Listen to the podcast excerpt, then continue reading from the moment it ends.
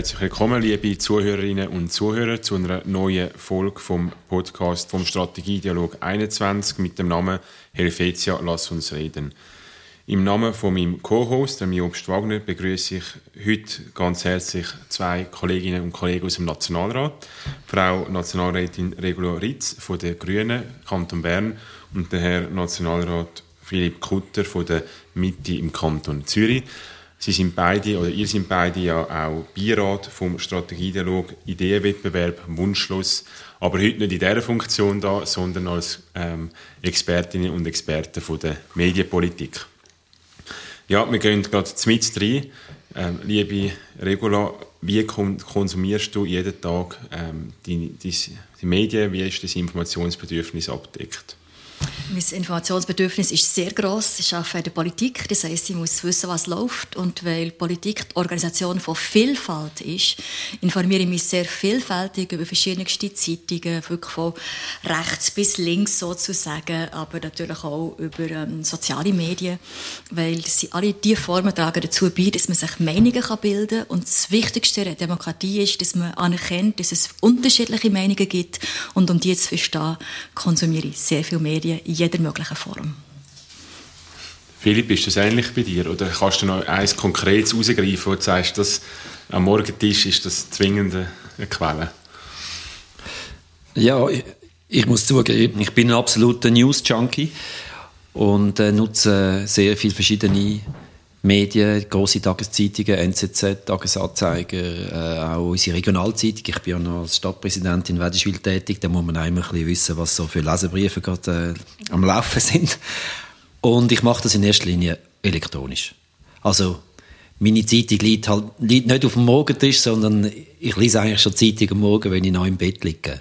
Und typischerweise halt eben dann am Handy. Ja. Jobst? Ähm, ich habe ein Verbot am Morgen daheim schon gerade im Bett noch äh, Medien zu konsumieren. äh, weil ja, irgendwo muss man auch ein bisschen umgehen mit diesen äh, elektronischen Medien. Man ist tatsächlich viel zu viel am Bildschirm. Nein, aber ich bin auch ein News-Junkie in einem gewissen Sinn. Ich, äh, konsumiere eigentlich zwei äh, große Zeitungen, NZZ und FAZ. Ähm, die hat den Vorteil elektronisch, dass sie schon am Abend etwa um 9 Uhr kommt, ist die nächste Tagesausgabe, das ist auch noch gäbig.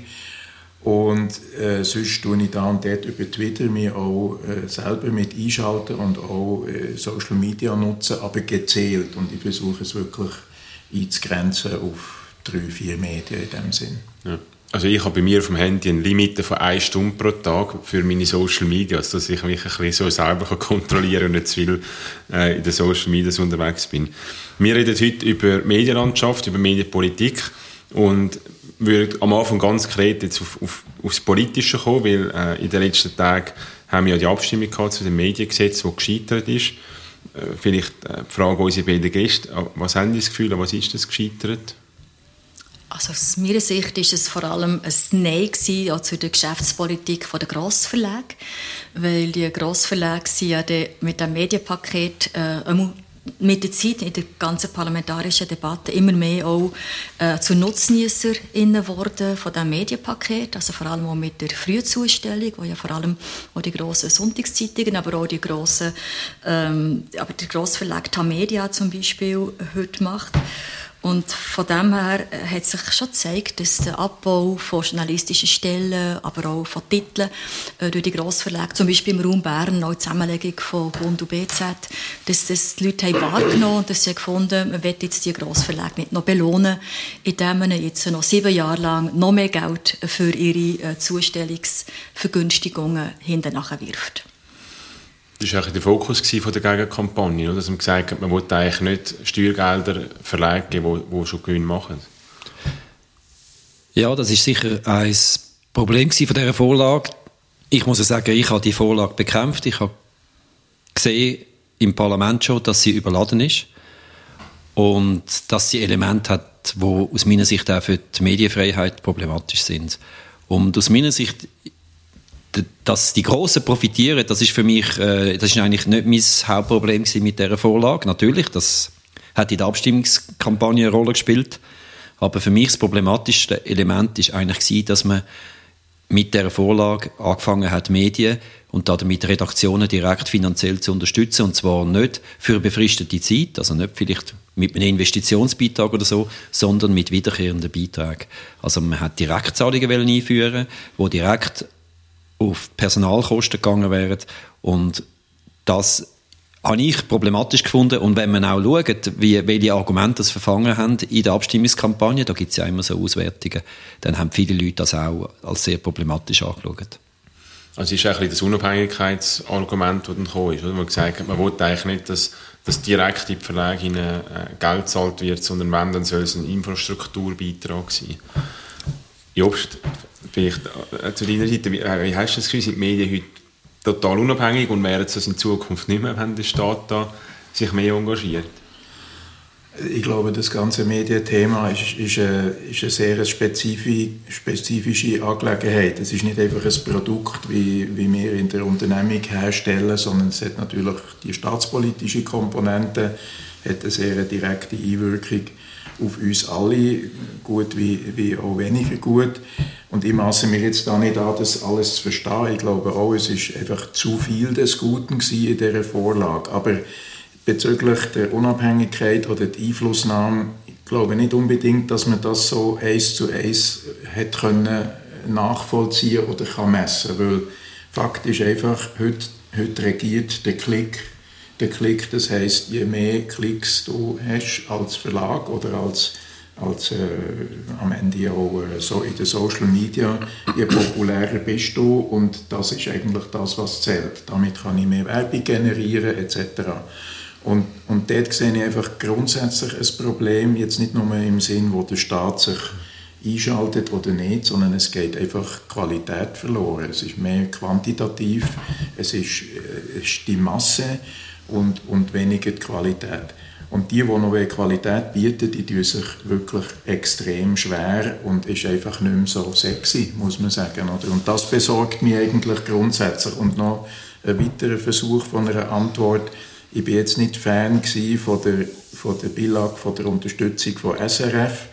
Aber ich habe, ich habe es, äh, verstanden, dass, dass man das nicht ohne öffentliche und Unterstützungsbeiträge von jedem Bürger kann machen kann. Wenn ich jetzt aber sehe, was SRF macht, dann gehen sie genau in die gleiche Richtung. Oder? Sie tun auch über Social-Media-Kanäle gehen und sie ja von uns mitfinanziert. Und da frage ich mich auch, ja, ist das noch die Idee von, von einem SRF, dass man sich auch dort sehr stark auf die Klicks konzentriert? Also, Klick, Ausrufezeichen wäre eine Teilantwort. Mhm. Mhm.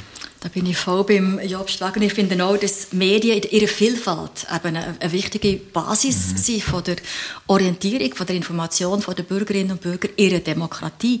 Und wenn sie diese Aufgabe nicht mehr wahrnehmen, dann haben wir wirklich ein Problem. Es geht ja auch um die gesellschaftliche Konstruktion von Wirklichkeit.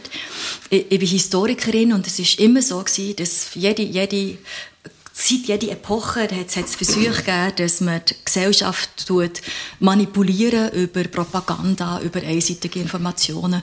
Und das ist das, was mir heute am meisten Sorgen macht. Und darum möchte ich auf das Thema zurückkommen, das Philipp Kutter hat angesprochen, Staatsabhängigkeit. Ich glaube, nicht das ist das Problem, sondern die Abhängigkeit von den Medien heute von gewissen Geldgebern, wo das sehr, sehr, ähm, sehr manipulativ auch ausnutzen. Also wenn ich jetzt zum Beispiel sehe in den USA, was passiert ist, jetzt so rund um die Abwahl von, von Donald Trump, wo man sieht, dass der ganze Aufbau von Donald Trump hat enorm viel damit zu tun, dass die Medien sich konzentriert waren auf grosse Geldgeber, Hedgefonds, äh, einzelne Personen, die sich ganze Medienimperien haben gekauft und jetzt ununterbrochen die Botschaft verbreiten, die Wahl ist gestohlen gewesen, der Donald Trump ist äh, unrechtmäßig abgewählt worden, der Joe Biden ist kein rechtmäßiger Präsident. Und das setzt sich natürlich in den Köpfen fest von sehr vielen Leuten. Und das beeinflusst nachher die Möglichkeit, äh, eine Politik zu machen, die Bürgerinnen und Bürger wirklich auch mitgestalten können. Und das macht mir am allermeisten Sorgen. Darum finde ich eine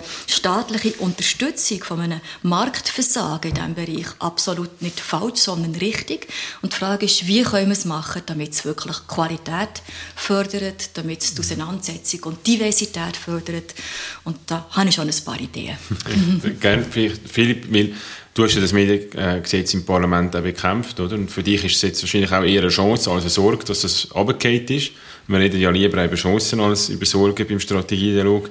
Vielleicht jetzt, äh, nimmt, nimmt die Zuhörerinnen und Zuhörer sicher Wunder, hast du jetzt einen Plan B, wo du sagst, ähm, kommt jetzt ein neues Gesetz oder sagst, da hätte ich vielleicht auch Sympathie, ich bin zwar mehr, Fragen stellt, aber vielleicht braucht es ja gar kein neues, aber haben ihr da jetzt in der Schublade etwas, wo ihr sagt, das kommt jetzt? Also es gibt sicher gewisse Elemente, die man kann hervorziehen oder rausnehmen aus dem Paket, aber ich würde gerne bei etwas Grundsätzlicherem anfangen, nämlich äh, die Regularität hat gesagt, es gäbe ein Marktversagen. Das stelle ich äh, grundsätzlich in Frage. Es gibt kein Marktversagen. Und wir haben auch nicht eine Situation wie in den USA. Wir haben nämlich als Sicherung einen öffentlich-rechtlich finanzierte, äh, finanzierte SRG, wo mal grundsätzlich eine gewisse gewissen, das ist ein Wort von dir, Regular, ein gewissen Service Public sicherstellt. Hm? In, allen Sprachen von unserem Land, in allen Regionen von unserem Land ist die SRG präsent. Es gibt kein vergleichbares Institut in den USA. Und das ist sicher dort ein, äh, ein spezifischer Unterschied. Und darum auch schon im Abstimmungskampf. Immer der Vergleich mit den USA. Oder noch schlimmer, der Vergleich mit Russland, wo es gar keine Pressefreiheit gibt. Das das ist einfach nicht die Situation in der Schweiz. Da wird der Teufel an die Wand gemalt. Und ich würde auch gerne ein bisschen äh, die Perspektive wechseln und auf die Chancen eingehen. Viele Medienhäuser sind sehr innovativ.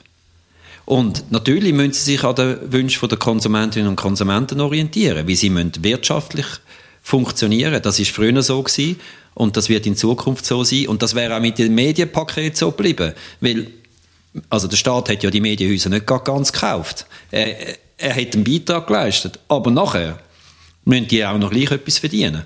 Also, die Ausrichtung auf Konsumentinnen und Konsumenten bleibt eine Notwendigkeit. Und ich bin selber Journalist gewesen.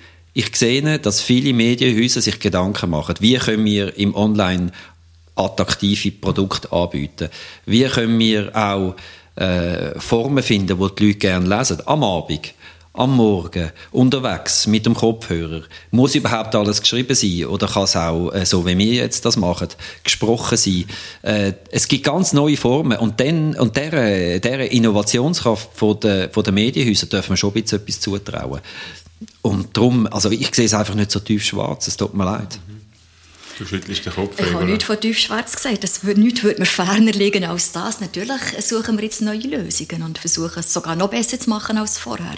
Aber ich möchte einfach sagen, wir haben, da hat Job Wagner zu Recht darauf hingewiesen, wir haben die SRG, die ja wie eine andere Rolle hat in unserem ganzen Öffentlichkeitsrahmen, weil das genau das die Medien sind, die eigentlich in der Breite sollten die gesellschaftlichen, wirtschaftlichen, politischen Debatten abbilden. Es gibt allerdings eine Arbeitsteilung mit den privaten Medien, nämlich die SRG ist vor allem auch national aktiv. Also die ganze regionale Versorgung mit regionalen Debatten, das ist den privaten Medien überlassen worden und dort haben wir tatsächlich heute ein Marktversagen in dem Sinn, dass es in vielen Regionen nur noch ein Medium gibt. Das heißt, dass der Wettbewerb von den Ideen, von den Haltungen, von der Sichtweise eben nicht mehr stattfindet. Und ich möchte einem Beispiel aus dem Kanton Bern erzählen. Wir haben jetzt hier gleich Wahlen, äh, kantonale Wahlen und es gibt äh, Debatten um Umweltrecht und äh, Abfallentsorgung und so weiter, wo ein Regierungsrat von der bürgerlichen Partei äh, ein bisschen im, im Kreuzfeuer steht. Die bernischen Medien haben kritisch berichtet und schon gibt es jetzt aus den bürgerlichen Parteien Stimmen, die sagen, ja, das ist völlig einseitig, das kann doch nicht sein. Und jetzt wird Druck ausgeübt, dass das eben nicht mehr passiert. Und wenn jetzt die Medien auch noch schweigen, die einzigen, die noch da sind, zu solchen Themen, dann haben wir gar keine Information mehr. Also ich finde schon, man muss es wirklich differenziert anschauen, aber ich bin sehr gerne bereit, über Chancen zu reden und es gibt ein paar Sachen, die das Parlament jetzt schnell kann aufgleisen kann für eine gewisse Stabilisierung von dieser Veränderung in der schweizerischen Medienlandschaft aufzufangen und die findet nun halt mal statt. Und es gibt andere Themen, wo wir lange müssen darüber diskutieren müssen, wie können wir eine, eine bessere Qualitätsförderung herbringen. Aber immer auch eine Vielfaltsförderung, weil das ist ein liberales Konzept. Ein Wettbewerb von den Ideen, von den Haltungen kann nur stattfinden, wenn es Vielfalt gibt. Ja, gegen Vielfalt hat wahrscheinlich niemand. Ich glaube, die Frage ist immer die Abgrenzung. Wo, wo ist jetzt das Marktversagen um und wo nicht? Das ist ja meistens nicht so schwarz-weiß. Ich, ich hätte Sympathie, wenn man sagt, man tut die Ausbildung, oder? Äh, vielleicht ein Teil äh, bei der SDA, dass man einfach sagt, dass die Nachrichtenagentur äh, gut funktioniert.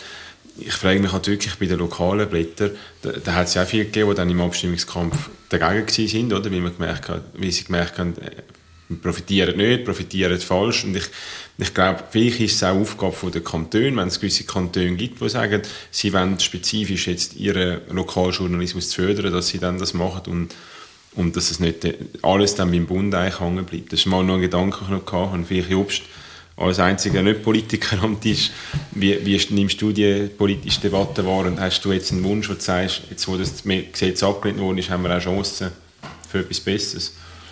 Ja gut, als Unternehmer bin ich natürlich an einer Vielfalt sowieso interessiert und möglichst auch als freiheitlicher Unternehmer, dass das möglichst den Marktmechanismen unterliegt.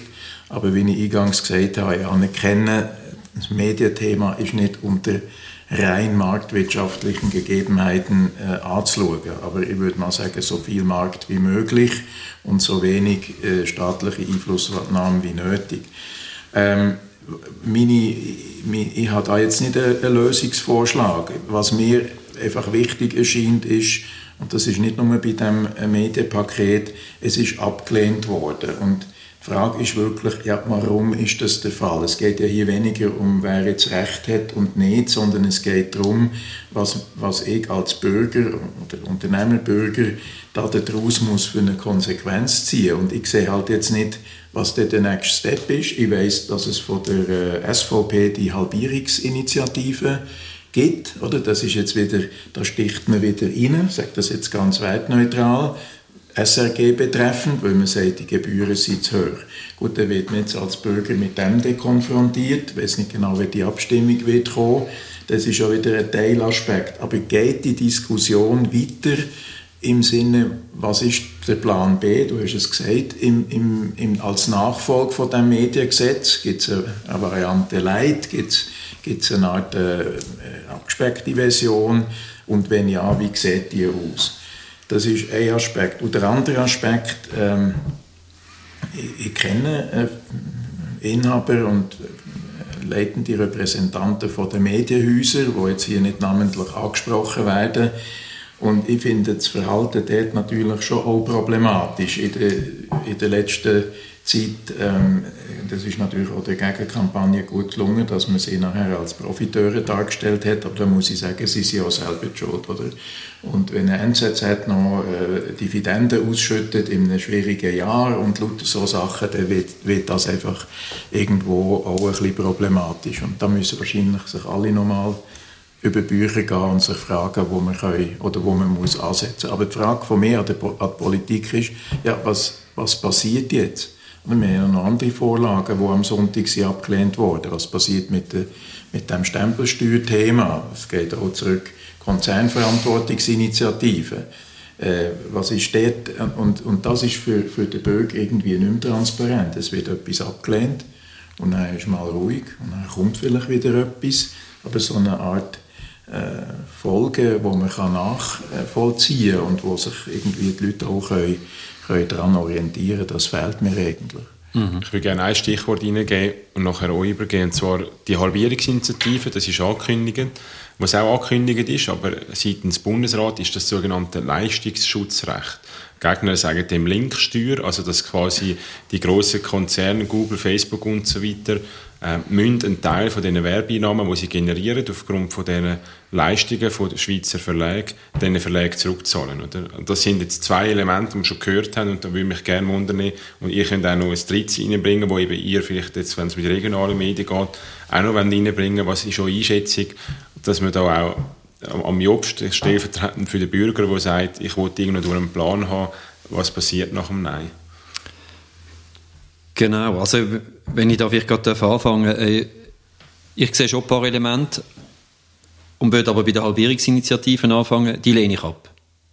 Ich lehne die Halbierungsinitiativen ab, weil ich die SAG eher als Teil der Lösung sehe, als als Teil des Problems. Mhm. Oder wir haben eigentlich eine zweiteilige Medienlandschaft in der Schweiz. Wir haben die SAG, wo äh, gebührenfinanziert ist, wo um ihre Unabhängigkeit immer muss kämpfen, aber das relativ erfolgreich macht, weil sie sehr äh, fein verästelte Trägerschaft hat. Und auf der anderen Seite sage ich, ich sage jetzt einmal veraltet, die freie Presse. Und die SAG könnte mit dem Geld, wo sie ihre Produktionen macht, auf allen Kanälen heute, könnte durchaus auch ein bisschen Dienstleister sein für die freie Presse. Das findet heute schon statt. Also wenn man heute äh, online äh, Tageszeitungen konsumiert, jetzt zum Beispiel von den Olympischen Spielen, dann haben die ja keine eigenen Kameras an der Abfahrtstrecke, sondern die übernehmen äh, Bilder äh, von der SAG in der, in der, in der Tageszeitung, ich sage jetzt beim Tagesanzeiger oder so. Und in die Richtung könnte es weitergehen. Also die SAG könnte auch äh, ein bisschen weiter so ein bisschen Agenturfunktion in Zukunft haben. Das sehe ich als Teil der Lösung. Und von mir aus gesehen sollte man der SAG nicht die Gebühren halbieren, sondern eher ihren Leistungsauftrag anpassen. Zweiter Punkt, es ist vorher schon erwähnt worden, Ausbildung finde ich gut, äh, ein gutes Stichwort. Und weil wir ja im Zeitalter sind von der Transformation vom Papier ins Elektronische, dass man den Medien, die die Transformation noch nicht geschafft haben, dass man denen mit Investitionsbeiträgen äh, tut helfen. Die grossen Medienhäuser haben das selber gemacht, oder? Also der Blick hat eine eigene Fernsehanstalt aufgetan, äh, die, die brauchen das vielleicht weniger, aber die kleinen, äh, die regionalen, die haben vielleicht da wirklich noch Nachholbedarf die können nicht nur einfach ein, ein PDF ins Internet stellen in Zukunft, oder? sondern die müssen auch ein, ein gutes, ein attraktives Portal anbieten. Und dort könnte man äh, vielleicht mit Investitionsbeiträgen etwas machen. Aber das ist ein einmaliger Betrag. Was ich ablehne, ist Subvention vom Betrieb. Und weil das gibt neue Abhängigkeiten. Damit wird dann der politische Druck auf das entsprechende Medium noch größer, als er sonst schon ist. Und, äh, und, und das, äh, darum würde ich eher auf, äh, auf, die, auf, die Befri auf die einmalige Beiträge gehen. Also mehr als Investitionshilfe? Investitionshilfe, ja, genau. Okay. Ja, also eben, es ist so, äh, wir haben abgestimmt über ein Thema, das wichtig ist, erneut, nach der mhm. No-Bilag-Initiative. Die Bevölkerung hat Nein gesagt und jetzt ist die Frage, wie geht es weiter. Ich glaube, es sind ein paar Problem festgestellt wurde im Rahmen von dieser Abstimmungskampagne, die eigentlich alle anerkennen. Also es braucht eben mehr Unterstützung eben für zum Beispiel die Ausbildung von Journalistinnen und Journalisten, weil das ist die Basis von der Qualität. Äh, der Presserat ist eine ganz wichtige Geschichte, die unterfinanziert wird, dass sich auch Menschen können wehren oder auch Unternehmungen gegen ungerechtfertigte Berichterstattung, gegen Fairnessverletzungen. Also ich finde, dort können wir auch etwas machen. SDA, Agentur, Berichterstattung, äh, eine Grundleistung für alle Medien, ob jetzt neue Startups oder alte, das finde ich auch, kann man ausbauen. Also es gibt gewisse unbestrittene Teile von dieser Vorlage, wo ich denke, wo die, wo die Medienkommission, die KVF oder Philipp Kutter drin ist, jetzt einfach rasch nochmal könnte auf den Tisch legen. Für alle anderen Sachen braucht man wahrscheinlich ein bisschen mehr Zeit, um wirklich gute Lösungen zu finden. Was man auch muss sagen, dass die Zustellungsförderung, also faktisch die Posttaxen, Tarifverbilligungen, die läuft einfach weiter, wie sie heute ist. Vor allem für die kleineren Verlage, die gibt es ja schon seit 80 Das ist ja so. Also ja, die läuft ja. weiter. Die ist nicht in Frage gestellt. Äh, dort ist das Problem, dass die Post die Tarife erhöhen Dort könnte man vielleicht mit der Post mal darüber reden, ob das jetzt wirklich der Moment ist. Also da gibt es schnelle Lösungen, die uns weiterbringen. Ich, was ich wichtig finde, ist, dass wir auch beim, beim ähm, SRG, das ist klar auch, ich bin gegen die Halbierungsinitiative, äh, wir sind hier in einem, in einem Sprachraum, in, in einer Willensnation mit, mit, mit vier Sprachen, wo man für kleinste Räume muss wirklich eine umfassende Berichterstattung sicherstellen auf Fernsehen, ähm, Online, Radio, also da braucht es einfach einen gewissen Betrag äh, an Geld, der da ist, damit das kann, kann geleistet werden kann. Das können wir nicht vergleichen mit Deutschland zum Beispiel, wo für einen Raum von 80 Millionen Leuten äh, dort kann, kann Medieninhalte produzieren. Also da brauchen wir einfach die, die Beiträge, die wir heute haben, die wir auch noch können optimieren können. Leistungsschutzrecht, das denke ich, ist, ist eine, eine umstrittene Geschichte. Bin ich eigentlich dafür. Andererseits sehen wir, dass die Medien, wenn es dann wirklich eingeführt wird, da wieder ein Problem damit haben, sie wollen ja über die Social Media auch verbreitet werden. Also sie kommen in einen Zielkonflikt mit sich selber und wie das Paket am Schluss aussieht, das werden wir sehen. Was ich wichtig finde, in den europäischen Ländern, wo man genau die gleiche Debatte hat, ist überall, die Medien sind dort auch von rechts unter Druck, die öffentlich finanzierten oder mitfinanzierten Medien. Aber die haben wirklich Modelle, wo man sich hier genau müsste anschauen müsste, wo zum Beispiel das skandinavischen Ländern werden Medien direkt gefördert ohne inhaltliche Einflussnahme, in Räumen, die unterversorgt sind mit Medien. Also in den Randregionen zum Beispiel gibt es einfach wirklich Beiträge für die Redaktionen, wenn sie gewisse formelle Auflagen äh, äh, einhalten. Also dass wir wirklich ganz gezielt uns überlegen, gemeinsam, parteiübergreifend, wie können wir unterversorgte Räume die Medienvielfalt äh, besser unterstützen und auch unterversorgte Themen. Also zum Beispiel Kulturberichterstattung ist in diesem Klickjournalismus ja. massiv zurückgefahren worden und wenn man dort gezielte Unterstützung für qualitativ hochstehende Leistungen könnte staatlich mitfinanzieren, wäre für unsere Demokratie und unsere Gesellschaft sehr viel Gutes mhm. da. Vielleicht noch das Leistungsschutzrecht. Ähm, deine Meinung, Fini? Also es wird jetzt geprüft. Äh, Karin Keller-Sutter persönlich hat gesagt, sie wird das gerne anschauen. Und äh, ich bin aber auch selber noch nicht überzeugt, dass das äh, der goldige Weg ist. Und vor allem auch, dass das die grossen Beträge dann in die Kasse spült. Weil äh, gibt's ein, es gibt einen Zielkonflikt. Man will gerne die Verbreitungsmacht von diesen Plattformen nutzen als Verlag. Gleichzeitig wird man entschädigt werden was wiederum die Plattform dazu animiert, zu sagen, ja gut, dann verbreiten wir die einfach nicht.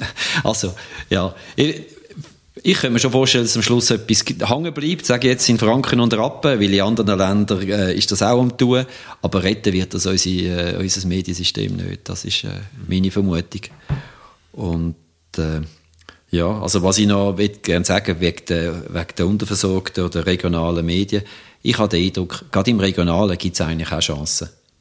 Weil also äh, eine regionale Berichterstattung, da hat man dann nicht so eine Konkurrenz zu, zu Google oder zu einer anderen grossen Plattform. Dort wird vielleicht über den Putin berichtet oder über etwas Nationales, aber über das, was in der Region läuft, hat man eigentlich, das läuft ein bisschen unter dem Radar. Und dort gibt es auch die Möglichkeit, Neues, äh, Neues einzuführen, ohne Papier. Heute kann man, das ist ja eigentlich das Gute an der Digitalisierung, man kann heute ein Medium lancieren, ohne müssen Papier zu kaufen, ohne müssen äh, Druckerei zu beauftragen, ohne müssen etwas äh, zu vertreiben per Post oder Frühzustellung.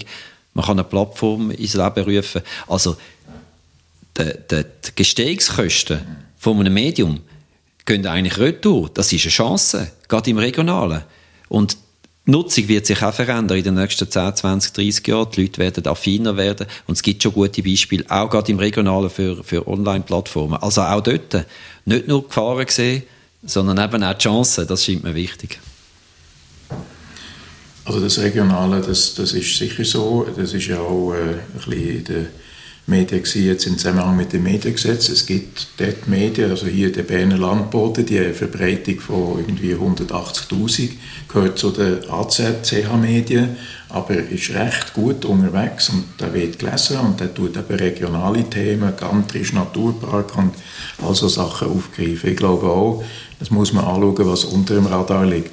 Aber ich sehe unter, andererseits eben natürlich auch auf der nationalen Ebene halt gleichwohl nicht, dass Qualität wächst, sage ich jetzt nochmal, jetzt als Medienkonsument ganz neutral, sondern sie wird eher reduziert. Auch die Zürich Zeitung, Kulturteil, Feuilletonteil wird immer weniger. Ich weiß auch, dass immer mehr äh, immer weniger Leute immer mehr sollten machen. Es wird ausdünnt, oder? Und das wäre natürlich für mich schon auch die Frage, ja gut, was machen die Qualitätsmedien, der, um, um eben den Anspruch, der offenbar besteht, gerecht zu werden. Die Antwort ist, ist im Moment äh, nicht erkennbar. Das andere Thema, das ich noch sehe, ist Digitalisierung. Da bin ich bei dir. Also die, die Chancen, die Digitalisierung bietet, die sind wirklich vorhanden. Man muss es natürlich einfach auch machen. Und ich glaube, dort kommen wir zum Thema nochmal vom, von den Journalisten, von der Ausbildung, von der Qualität. Und, und, ich glaube, das ist in der Schweiz immer noch relativ hoch, wenn man es mit anderen Ländern vergleicht. Aber da muss man sicher schauen, dass das weiter, weiter bestehen bleibt. Das von meiner Seite. Darf ich noch geschwind auf, auf, auf Philipp Kutter reagieren? Natürlich gibt es sehr viele Projekte, viele kleine lokale Projekte äh, aus, aus verschiedensten auch gesellschaftlichen Milieus raus, so kleine Online-Zeitungen. Das Problem ist die Finanzierung von dem, die nachhaltige Finanzierung. Weil am Schluss müssen die Journalistinnen und Journalisten so gut ausgebildet sie auch sein, müssen können leben, sie müssen können ihre Miete zahlen, ihre Krankenkassenprämie. Also sie brauchen Geld. Und eine Plattform alleine, eine Social-Media-Plattform oder eine Verbreitung Bildungsplattform nützt halt nichts, wenn man nachher nicht die langfristige Finanzierung von der Recherchequalität und von, oder Darstellungsqualität kann zahlen Und dort leiden ja eben auch die lokalen Medien drunter. Und der Landbote, den Jobst Wagner hat, äh, erwähnt, mit, äh, mit CH Media Verlag zusammen, sie ja für das Medienpaket gewesen, weil sie sagen, genau die lokale äh, Berichterstattung ist unter Druck, weil wir aus den Werbeeinnahmen, die halt gleich zu Google und Facebook geht, können wir eben unsere journalistischen Leistungen nicht in dem Rahmen finanzieren, wie sie nötig wären. Das ist das Problem, wo wir nicht darum herum reden Wir brauchen eine langfristige Finanzierung von Medien- und Journalismusqualität. Und die ist in diesen heutigen Märkten eben in Frage gestellt, weil so viel von, der, von dem Werbeteil abfließt in die grossen Plattformen und Abonnenten Zahlen gehen zurück, weil man heute so viel gratis Angebot hat. Und dort brauchen wir jetzt eine Lösung und die staatliche Unterstützung von gewissen äh, Medieninhalten könnte eine Lösung sein, die viele europäische Länder heute auch praktizieren. Und ich stelle mir wirklich vor, wir könnten zusammen für die Schweiz auch solche Lösungen finden, die eben, eben spezifisch unterversorgte Räume noch stärker fördern und Themen, gerade Kulturberichterstattung, das finde ich ein riesiges Problem in unserem Land, wo man müsste stärken und das könnte man ja mit Leistungsaufträgen, wo man dann auch würde versuchen in diesen Hauptzeitungen, die es in der Schweiz äh, heute gibt, dass man dort Kulturteil könnte halt auch mit einer staatlichen Mitunterstützung wieder ausbauen. Ich schlage vor, wir kommen ähm, in die Schlussrunde. Meine Zeit ist schon recht vorgeschritten. Ähm, vielleicht eine abschließende Frage an unsere zwei Gäste und nachher äh, gebe ich am Jobst gerne das Wort und werde am Schluss auch noch selber ähm, Resümee machen.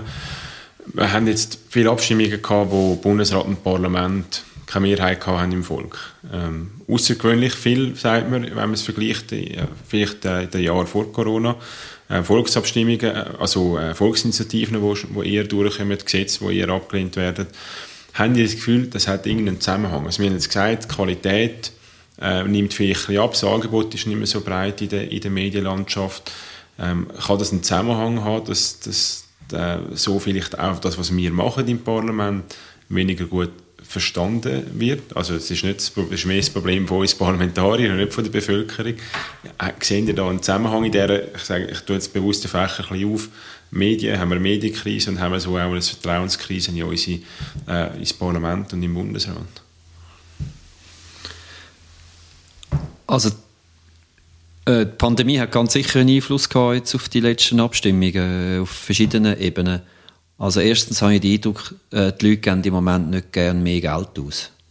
Also ist jetzt ganz praktische Angelegenheit, oder? Also wenn der Uli Maurer sagt, oh, die Schulden, die uns drucken wegen der Pandemie und nachher am Abstimmungssonntag wird man Steuern reduzieren, das ist halt einfach dann sagen die Leute, ja, also entweder haben wir jetzt äh, hohe Schulden oder wir haben äh, jetzt das Polster zum, zum Steuern senken. Beides geht einfach dann nicht, vor allem wenn es von der gleichen äh, Person äh, verkündet wird. Oder? Dort ist das Problem nicht bei den Medien, sondern eigentlich bei der Botschaft, äh, wo der Bundesrat aussendet. Und beim Medienpaket dasselbe. Die Leute haben gesagt, ja, also jetzt gerade im Moment noch mehr Geld ausgeben für Medien. Braucht es das überhaupt? Also das ist ganz etwas praktisch. Ich glaube, die Leute äh, sehen schon, dass das jetzt viel gekostet hat und wollen weniger Geld ausgeben. Das Zweite ist Vertrauenskrise.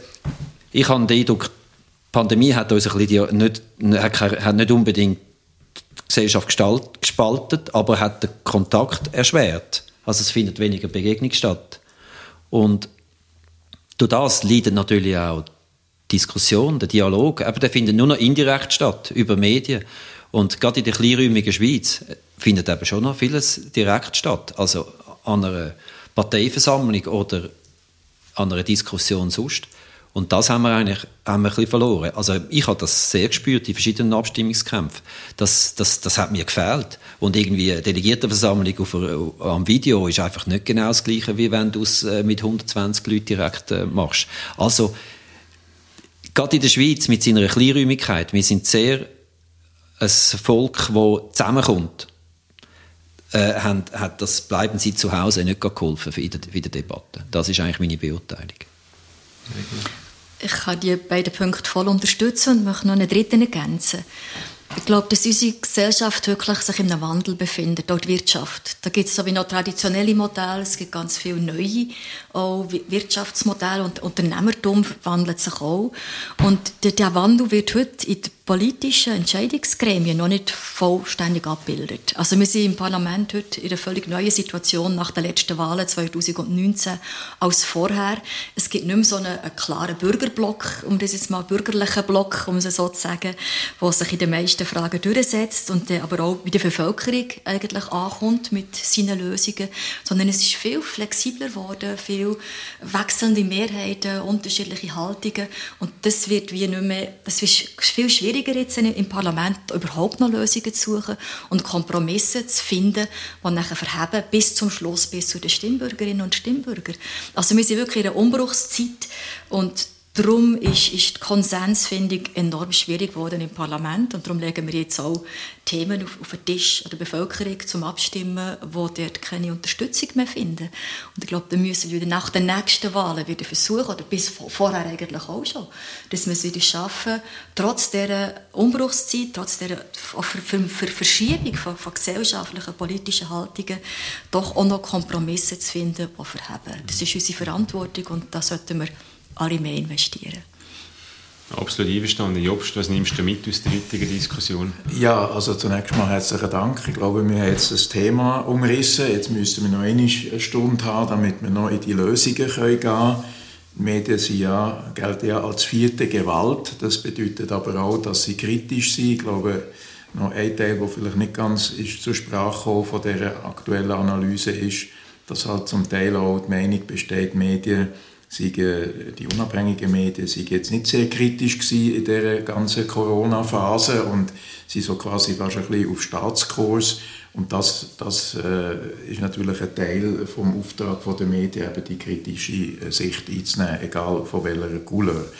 Aber ich, ich nehme mit, ähm, es ist fast ein, bisschen ein Spiegelbild von der aktuellen politischen Situation nachher auch in die Medien rein, oder? Es ist der Dialog, hast du angesprochen, wo physisch kaum möglich ist, äh, Konsensfindung, die aus dem Dialog folgen aus dem Diskurs, ist schwieriger. Ich, ich kann zwar eine Traktantenliste abarbeiten über eine virtuelle Konferenz, aber ich kann nicht wirklich einen Dialog führen, so wie hier. Man, man spürt sich nicht, man sieht sich nicht, das ist ganz klar. Und dort ist halt vielleicht auch die Frage, äh, nebst dem Thema, dass man im Moment nicht so bereit ist, Geld auszugeben, ja, wie, wie kann man das wieder, kann man, können wir wieder zum Status äh, quo ante zurückkehren oder müssen wir gewisse Sachen ein bisschen neu erfinden? Ähm, und dort nehme ich mit, äh, speziell auch die Idee, ähm, damit noch ein bisschen Lösungen jetzt diskutiert oder zusammenfassen, SRG als Agenturfunktion, das hat auch damit zu tun, mit der Frage zu tun, dass man vielleicht nochmal überlegen gibt es wie eine Art Data Dashboard oder eine Art konsolidierte Datenbank, wo auch Journalisten, die äh, jetzt vielleicht nicht mehr so viel Zeit haben zum Recherchieren, könnten darauf zurückgreifen ähm, weil wir haben ja auch ein Zeitalter von Fake News, also wo ist eine Art auch objektivierte Datenbank, das wäre von meiner Seite noch ein Vorschlag, wo man sich überlegen sollte. Ähm, es ist die SDA angesprochen worden, auch. Dort habe ich allerdings im, ganz äh, weit im Hinterkopf, die sind irgendwie auch ein bisschen mit den Kosten reduziert worden. Und da müsste man sich vielleicht schon einmal überlegen, dass man nicht äh, solche Institutionen noch weiter ausdünnt, ähm, sondern eher ein bisschen stärkt im Sinn von, der, von dem Data Hub. Ähm, ich habe eine weitere ähm, Takeaway, dass man äh, von Philipp Kutter her mehr äh, Investitionshilfe geben will. Also nicht jetzt eine permanente Subvention, sondern Innovationshilfe im Sinn, auf, gerade für die regionalen Medien, die du Regularitz angesprochen hast, wo man fördern sollte, dass man denen ermöglicht, Digitalisierung noch vermehrt zu machen, aber nachher einfach aufgrund von gewissen Konditionen und zeitlich einmalig begrenzt und nicht ad infinitum. Das sind von mir äh, ein paar Takeaways es gibt, es gibt keinen Konsens, ob wir ein Marktversagen haben oder nicht. Ich würde jetzt mal sagen, es ist einfach ein spezifischer Markt, der Medienmarkt, vielleicht auch mit dem Anspruch gekoppelt, eben Medien als vierte Gewalt im Staat. Und da sollte man ihnen natürlich mhm. schon gewisse Möglichkeiten einräumen, dass sie die, die Funktion auch, auch wirklich können ausüben können. André? Danke, Jobst. Danke auch euch für die spannende Debatte. Ich habe nur noch zwei Ergänzungen, äh, was den Online-Bereich betrifft. Das eine finde ich wirklich spannend, die, das Leistungsschutzrecht oder eben Linksteuer, wie es genannt wird. Es kann gut sein, dass das kommt, aber ich glaube, wir sind uns alle einig, dass das ist wahrscheinlich keine Lösung für die Schweizer Medienwelt. Und es wird noch spannend sein, zu sehen, ob da wirklich Geld fließt und wenn ja, wie viel zu welchem. Also, ähm, ich bin eigentlich froh, dass man in das jetzt nicht zu viel Hoffnung setzt. Oder? Aber man kann es ablehnen oder gutheißen. Und das Zweite, was ich immer äh, spannend finde, ist, wenn man schaut, was sich heute schon im Markt etabliert hat.